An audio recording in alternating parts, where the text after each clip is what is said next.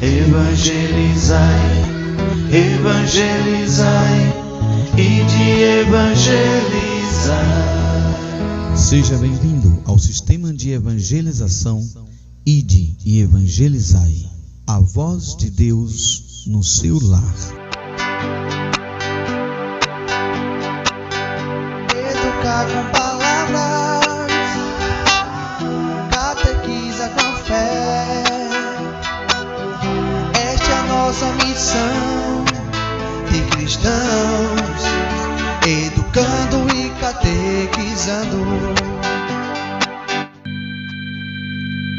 Começa agora o programa Educando e Catequizando com o professor Edvan Sena.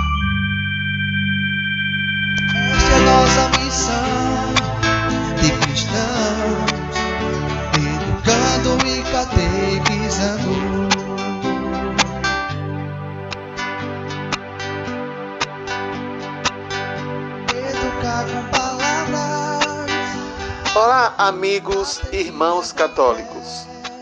Desejo a todos vocês a paz de Cristo. Sejam muito bem-vindos a mais um episódio de reflexão evangelizadora e catequética do programa Educando e Catequizando. Catequiza com fé.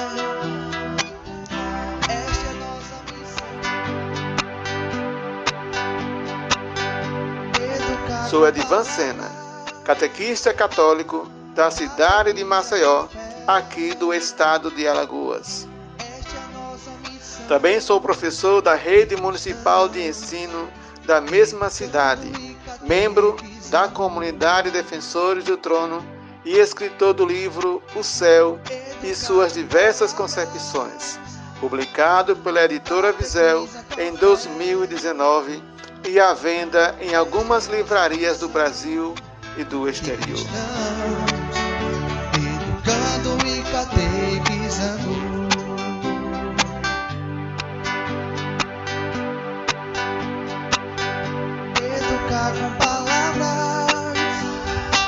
Trago para vocês um assunto que trato no meu livro, que se refere à reflexão sobre algumas concepções do céu. Sabe-se que existe uma grande quantidade de pessoas, filosofias e religiões que tratam do assunto. Daí percebe-se que é dada muita importância à crença na existência do céu. E sua discussão alcança os níveis da materialidade física e da espiritualidade. Não há como negar. O assunto é muito importante. E para você? Será que o assunto merece a importância de sua atenção?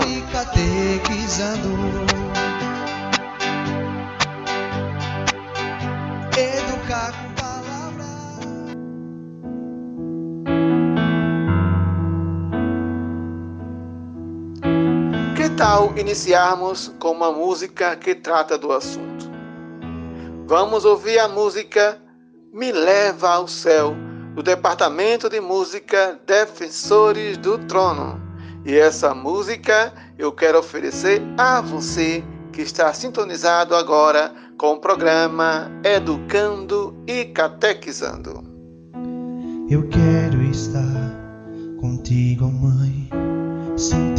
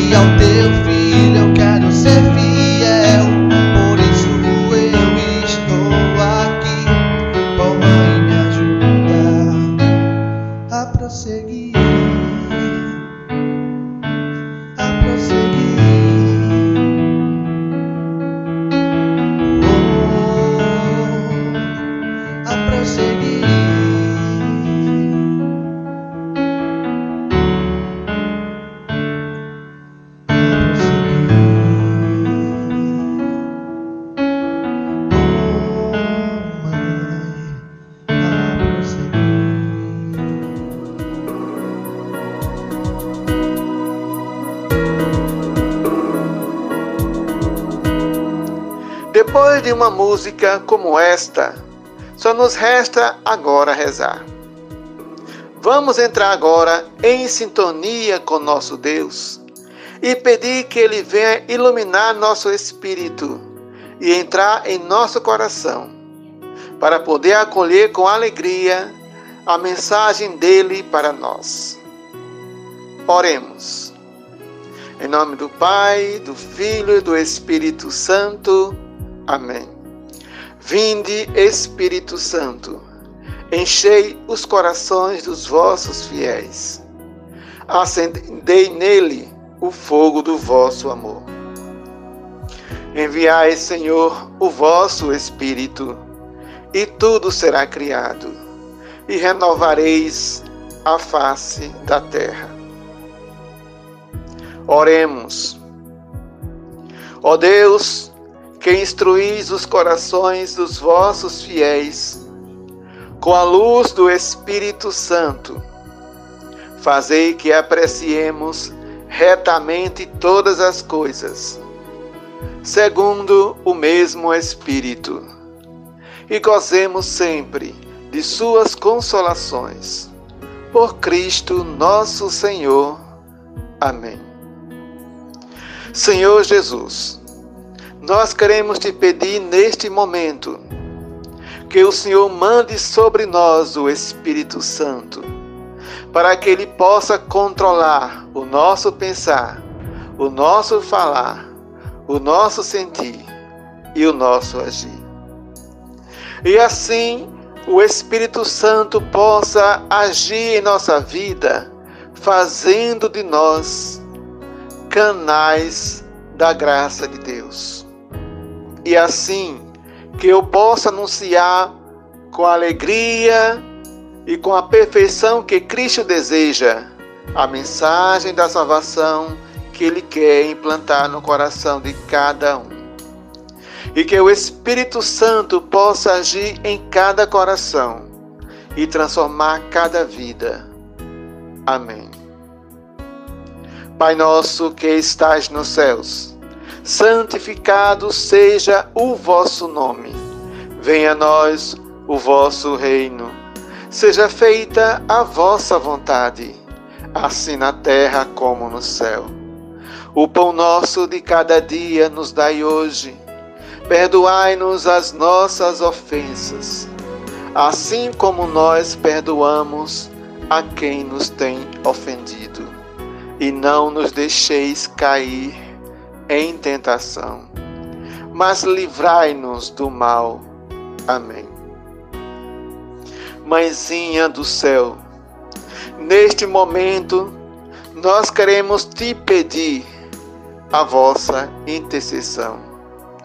A Senhora, que é a estrela da evangelização. Mãezinha do céu, intercede a Jesus por nós neste momento, para que Jesus possa agir em nosso coração, em nossa vida, pelo poder do Espírito Santo.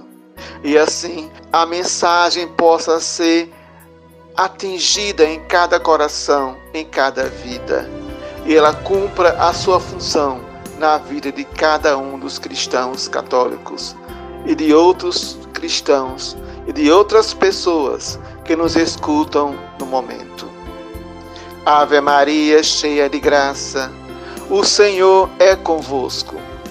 Bendita sois vós entre as mulheres e bendito é o fruto do vosso ventre, Jesus. Santa Maria, Mãe de Deus, rogai por nós, pecadores, agora e na hora de nossa morte. Amém.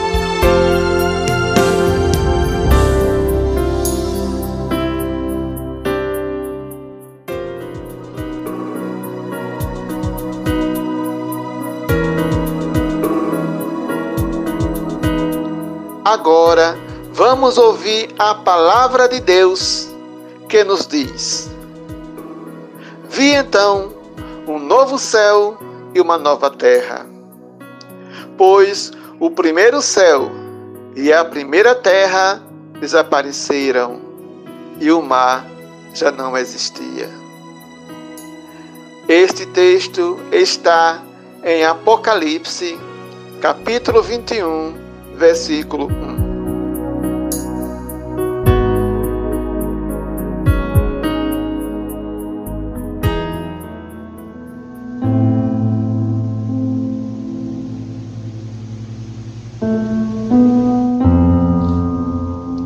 A palavra de Deus nos traz uma mensagem que nos revela o surgimento de um novo céu e uma nova terra o que supostamente indica o fim do mundo para todos aqueles que não têm esperança na vida eterna, que, dependendo das interpretações, pode se compreender como o fim da terra ou do universo. O grande Apocalipse, conhecido por muitos como a grande tribulação, e para aqueles que estão mais afinados com a palavra de Deus, a grande guerra do Armagedon. A compreensão desta situação por muitos se traduz como o fim do universo, em razão de que, fisicamente, quando se fala de céu, evidencia-se a presença desse universo apesar de que a grande maioria das pessoas acreditam que o mundo está longe de chegar ao seu fim, em se tratando da sua vida material, nas condições de dominação pelos seres humanos, referindo-se ao planeta onde vivemos. Então, quando a citação bíblica trata do surgimento de um novo céu e uma nova terra, esta citação se refere ao fim de vida do universo, ou seja, cientificamente, ao novo Big Bang, ou do fim dos tempos na Terra, quando o mal será vencido, caracteristicamente na sua compreensão de um céu espiritual que desce para a Terra e a transforma e que coloca o mar na condição de inexistência. Independente da interpretação sobre a existência do céu, seja ele tratado como a universalidade física e material, seja ele tratado como um mundo invisível e espiritual onde exista Deus, anjos e santos. O assunto é discutido e estudado por diversas correntes de pensamento, presentes nas mais diversas formas do conhecimento humano e nas mais diversas expressões religiosas existentes no mundo. A incredulidade humana está muito focada na questão da existência do céu como mundo espiritual e, portanto, também em relação à existência de Deus e sua intervenção na vida dos seres humanos, visando a refutação sobre a crença e fé na existência do céu espiritual e na existência de Deus e de sua intervenção de qualquer forma. Daí, tais pessoas ironicamente perguntam: se Deus existe, onde ele está? Se Deus existe, em que planeta ele reside? Se Deus existe, quando as pessoas morrem, para onde são levadas? Para o planeta de Deus? Quem as leva para esse planeta? Tais perguntas revelam o subentendimento de que Deus é um astronauta, um ser de outro planeta que pega uma nave espacial e vem visitar a Terra, ou seja, um extraterrestre que se esconde pelo seu poder de invisibilidade para não ser visto ou percebido pelos seres humanos e assim viver entre eles, agindo em suas vidas para salvá-los de algum tipo de condenação. Muitos filmes foram e são produzidos com essa visão seres extraterrestres que têm o objetivo de salvar os habitantes da Terra da destruição que sobrevirá. Esses tipos de filmes tomam as telas do cinema e da televisão, sendo um sucesso de bilheteria nos cinemas e provocando grande audiência nos canais de televisão e na TV por assinatura. No entanto, esta é uma visão cinematográfica em relação à salvação da humanidade. E esta salvação se refere somente à visão física de salvação. Uma missão objetivada apenas para impedir que a humanidade seja extinta. Desta forma, supostamente, todos aqueles que forem escolhidos, segundo esta fantasiosa visão, serão salvos da destruição de forma material. E todos aqueles que não forem escolhidos ou morrerem antes dessa escolha estarão perdidos, já que não existe outro mundo para onde aqueles que morrem devam ir, a não ser um outro planeta no universo para onde só vão os escolhidos e que foram salvos ainda com vida. Pensamento estranho, não é? Mas existe muita gente que acredita nisso, pois o cinema e a televisão, depois que foram inventados e se desenvolveram, suas produções transcendem o tempo e o espaço de forma silenciosa, acostumando a todos com as ideias que estão por trás das tramas e do enredo de seus filmes. As novas ideias que circulam pelos meios de comunicação estão influenciando de tal maneira a nossa juventude que, na atualidade, Muitos até não acreditam mais na existência de Deus, nem na existência dos anjos e nem dos santos, e muito menos na existência do diabo e de todo o seu exército. O livro de Marcos, no capítulo 16, versículo 19, nos revela que Jesus subiu ao céu e está à direita de Deus. Podemos conferir isso com a sua leitura. Abra sua Bíblia no livro do Evangelho de Marcos, capítulo 16, versículo 19. E vamos conferir o que nos diz a palavra de Deus a respeito do assunto. Ouçamos. Depois que o Senhor Jesus lhes falou, foi levado ao céu e está sentado à direita de Deus.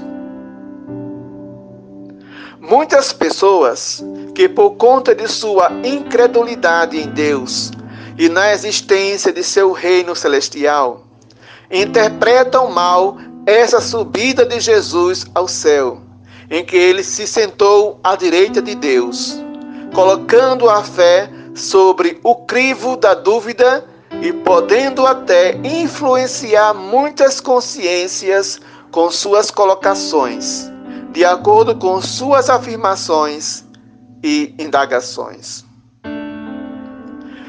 E as indagações são essas: as indagações que eles fazem a respeito do céu e de Deus.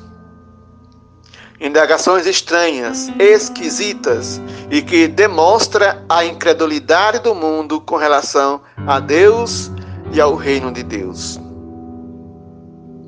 Se Jesus subiu ao céu, e materialmente falando, o céu é o universo, então Jesus subiu ao universo. Para realizar este feito, não utilizou nem avião, nem foguete. Então, se ele voou em direção ao céu, voou em direção ao universo já que o que está acima das nuvens é o universo. Logo, Jesus voou para o universo. Mas ele não iria voar ao universo para ficar vagando, sem descansar. Portanto, voou em direção a um planeta, onde supostamente Deus vive e governa, sentado em seu trono, para onde Jesus iria e ficar à sua direita. Daí, onde é este planeta? Em que galáxia se encontra este planeta? Em que parte do universo este planeta está localizado? Neste universo. Ou em outro universo, como por exemplo o universo paralelo ou multiverso. Onde está o planeta de Deus? Essas afirmações e indagações interpretativas nos levam apenas à conceituação de um reinado material de Deus, algo que se faz necessário à existência de uma localização física, não se tratando assim de um reino espiritual. Quando Jesus foi preso e posto diante de Pôncio Pilatos, maltratado e flagelado, ao ser interrogado se ele era rei dos judeus, qual foi sua resposta? Ele disse: Meu reino não é deste mundo.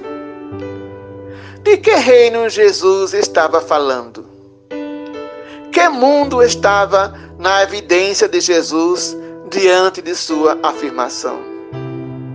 Talvez Pôncio Pilatos não tenha entendido a afirmação de Jesus, mas e para nós?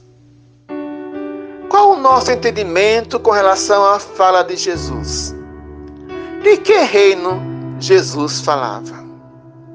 O reino que Jesus expôs a Pôncio Pilatos necessitava de humildade, fé e sofrimento. Um reino que, para ser agraciado com sua integração, é preciso sofrer e morrer. Para aqueles que não acreditam em Deus e na vida eterna depois da morte, um reino que, para ser conquistado ou inserido nele, é necessário sofrer e morrer não é especificamente um reino de acordo com a visão do mundo, mas sim uma condenação, na qual se é condenado ao esquecimento, já que na visão mundana não existe vida após a morte. Será que Jesus estava falando de um reino num universo diferente do nosso? Ou num planeta diferente do planeta em que vivemos? Mesmo assim, depois que morresse, de acordo com a visão de seus algozes, não seria mais rei. Mas, pelo contrário, não era desse tipo de reino que Jesus estava falando. Isso significa que Jesus iria morrer. Mas depois que Jesus morresse, não seria resgatado por nenhuma nave espacial, nem ele, nem o ladrão arrependido para quem Jesus falou. Ainda hoje estarás comigo no paraíso. Pois o paraíso do qual Jesus falava não se tratava de uma terra estranha em outro planeta do sistema solar, nem em outro sistema galáctico, nem em outro universo ou um universo paralelo. O paraíso do qual Jesus falava não poderia ser encontrado por ninguém para ter acesso a ele, mesmo que utilizasse os mais sofisticados instrumentos de navegação espacial ou semelhante.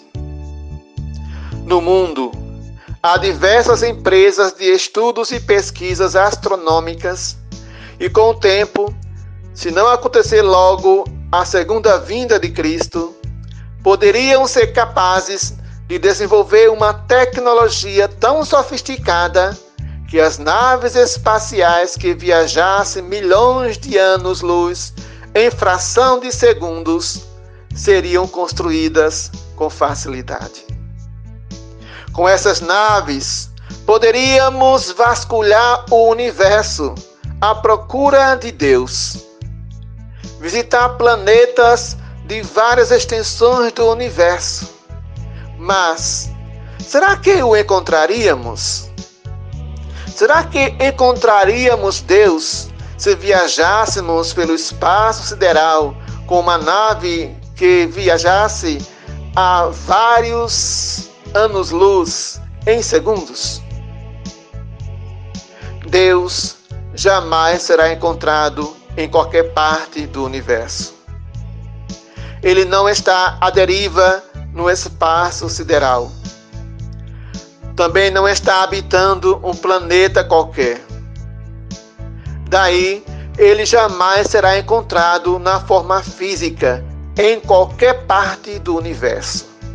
Visto que Deus é espírito, sua forma característica e seu reinado divino vai contra toda e qualquer lei da física. Apesar da simplicidade da narrativa bíblica sobre a questão da ascensão de Jesus ao céu, esse fato pode ter inspirado muitos produtores de ficção científica na criação de teorias fantasiosas de homens com superpoderes, capazes de voar, de soltar raios, homens fortíssimos, presentes em histórias em quadrinhos, no cinema e na televisão. Essa capacidade criativa dos artistas produtores de ficção científica, de conteúdos cinematográficos e de objetos e artes plásticas se tornou tão grande que chegou até a extrapolação dos limites da realidade e da fantasia, inclusive proporcionando a esses e a seus admiradores ingressar na zona do pecado, como foi o caso de uma arte plástica caracterizada na mistura da fantasia dos heróis da ficção científica com a realidade dos santos que consagraram suas vidas a Deus, fundindo-os em seres únicos numa ultrapassagem dos limites do bom senso. Talvez esta visão artística tenha levado as produções cinematográficas a exagerarem no seu estilo de produção, quando diante da mudança para personagens admirados e tratados como deuses e semideuses.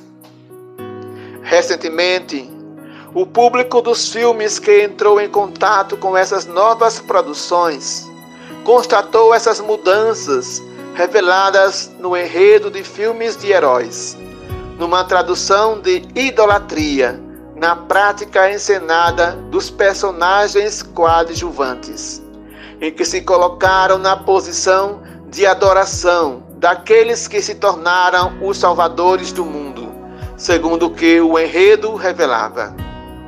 Esse tipo de produção, com o passar dos anos, por conta da admiração dos fãs, bem mais posteriormente, poderá ter se tornado assim a grande influenciadora das consciências e da inteligência humana, quando será possível perceber as mudanças na psicologia humana de muitos jovens e adultos que, de fé reduzida ou talvez até extinta, não sabem como essa mudança aconteceu. E mesmo que tentem voltar à sua primitiva fé, talvez sinta muita dificuldade e com a possibilidade de nunca conseguir. Diante do exposto explicitamente e não explicitamente, de forma inferida, e também nas entrelinhas da exposição, além das informações não expostas, podemos concluir que há diversas questões relacionadas ao céu e que se encontram em discussão e exposição em diversos meios de comunicação. São questões que nos levam a pensar na infinitude do universo, na existência de universos paralelos, conhecidos como multiverso, e também na existência de extraterrestres.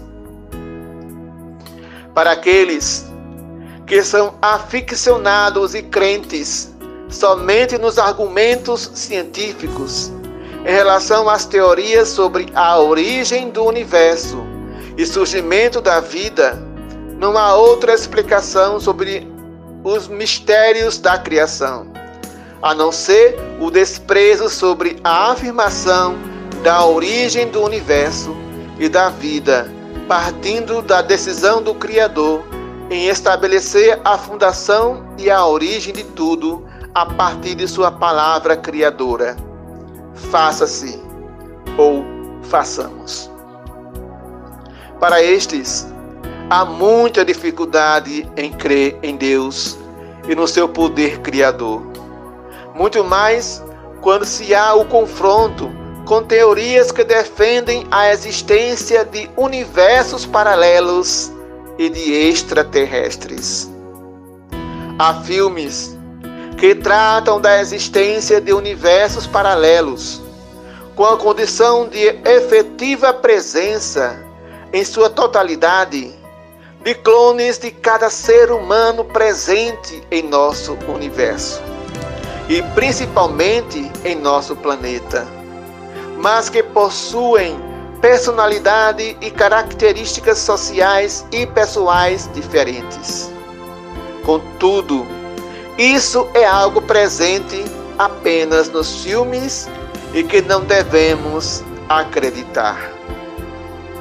Não sabemos se existem pessoas, instituições religiosas ou não, filosofias ou religiões que defendam essa posição.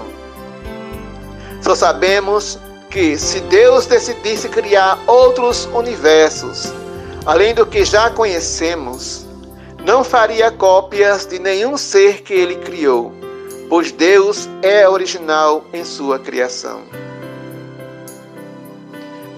Precisamos nos preocupar com a educação dos nossos filhos e netos. Uma educação que considere a fé e a religião institucionalizada por Jesus Cristo. Uma fé que seja amadurecida na espiritualidade e na doutrina da santidade que busca o respeito e a dignidade do ser humano integral, formado de corpo e espírito. Para que nossa preocupação não fique no limiar dos sentimentos e das emoções. Vamos procurar agir nesse sentido, buscando Deus por meio do relacionamento com Ele, na oração e na reunião entre os irmãos para celebrar a fé na igreja, por meio do estudo da palavra de Deus, para conhecer Sua vontade a nosso respeito, por meio do estudo da doutrina da Igreja de Cristo para a maturidade na fé implantada pelo Espírito Santo em nossos corações e por meio da prática de vida como cristão escolhido por Deus para viver sua vontade e manter com ele um relacionamento íntimo entre pai e filho, Deus e Senhor, de um povo escolhido para viver no seu amor. Então, meus irmãos e minhas irmãs, para que nós possamos viver a fé, não basta apenas orar em casa, rezar o texto em casa. Não basta apenas ler a palavra de Deus em casa. Para que nós possamos nos tornarmos maduros na fé, é preciso que a gente busque Deus na igreja. É preciso que a gente se preocupe com a maturidade na fé, unidos aos irmãos, sendo edificados os, pelos irmãos e edificando a esses mesmos irmãos, tendo uma relação íntima de amor coletivo para com Deus. É assim que nós devemos viver a nossa fé. É assim que a nossa fé se tornará madura e não ficando em casa. É preciso que a gente busque Deus na sua casa, na sua igreja. Porque a igreja, além de ser casa de Deus, além de ser lugar de culto, lugar de oração, lugar de celebração, é o reino de Deus iniciado na terra. É preciso que a gente se preocupe com a busca desse reino. Mas se nós ficarmos em casa apenas orando e lendo a Bíblia sem ir à igreja, nós não estamos buscando o reino de Deus. Estamos vendo uma fé pessoal, de um Deus pessoal, mas que não, mas que não é o mesmo Deus que nós adoramos na coletividade dos cristãos. Então precisamos ter esse sentimento de amor com Jesus. Demonstrar esse sentimento de amor com Jesus e com o Pai e com o Espírito Santo em nossa casa, sim, mas também na igreja, casa de Deus.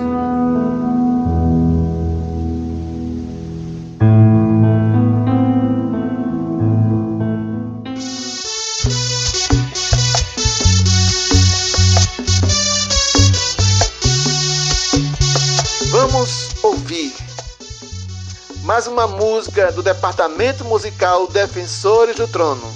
Desperta tu que dormes. E eu quero oferecer esta música a todos aqueles que ainda estão relaxados em seu sono espiritual. Que esta música possa servir de mensagem de salvação para estas pessoas e as faça despertar para a vontade de Deus. Ouçamos. Levanta entre os mortos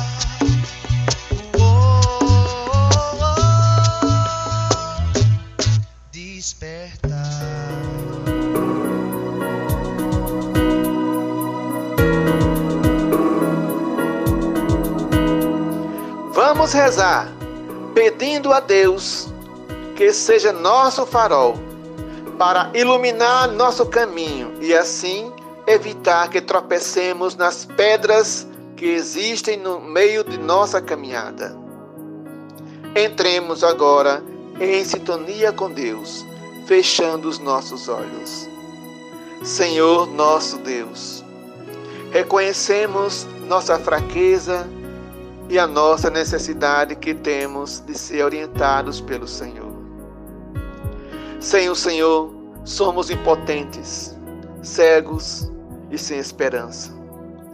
Sim, Senhor, você é nossa esperança, nosso porto seguro, que nos ajuda e nos protege diante das adversidades da vida.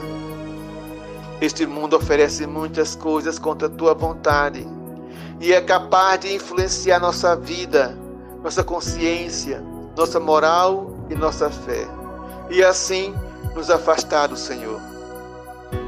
Não queremos isso para nós, Senhor. Não desejamos que o Senhor vire seu rosto e nos abandone à própria sorte. Somos capazes de esquecer do Senhor, de fazer besteira, de agir contra a tua vontade e nos tornarmos afinizados com as ideologias que o mundo está a nos oferecer.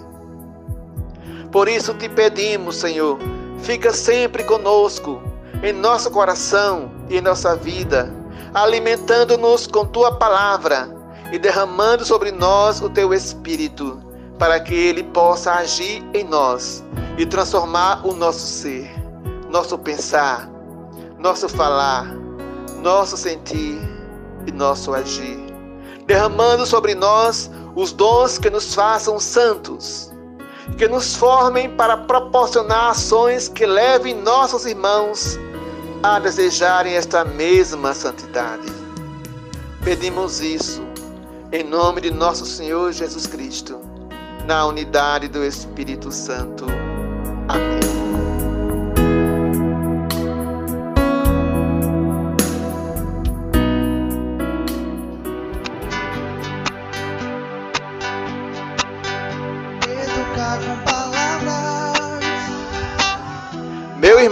E minha irmã, agradeço a sua audiência e sua preocupação com sua espiritualidade.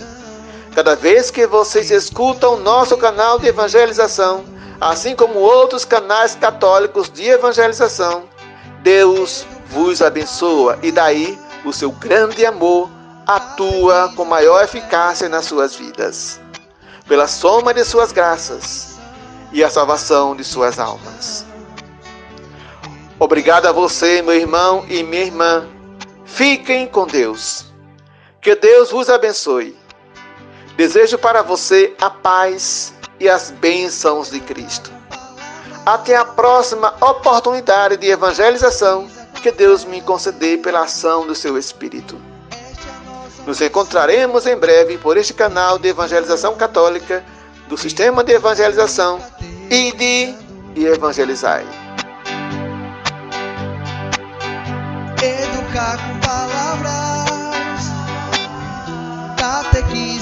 Fé. Esta é nossa missão de cristãos, educando e catequizando. Evangelizai, evangelizai e de evangelizar.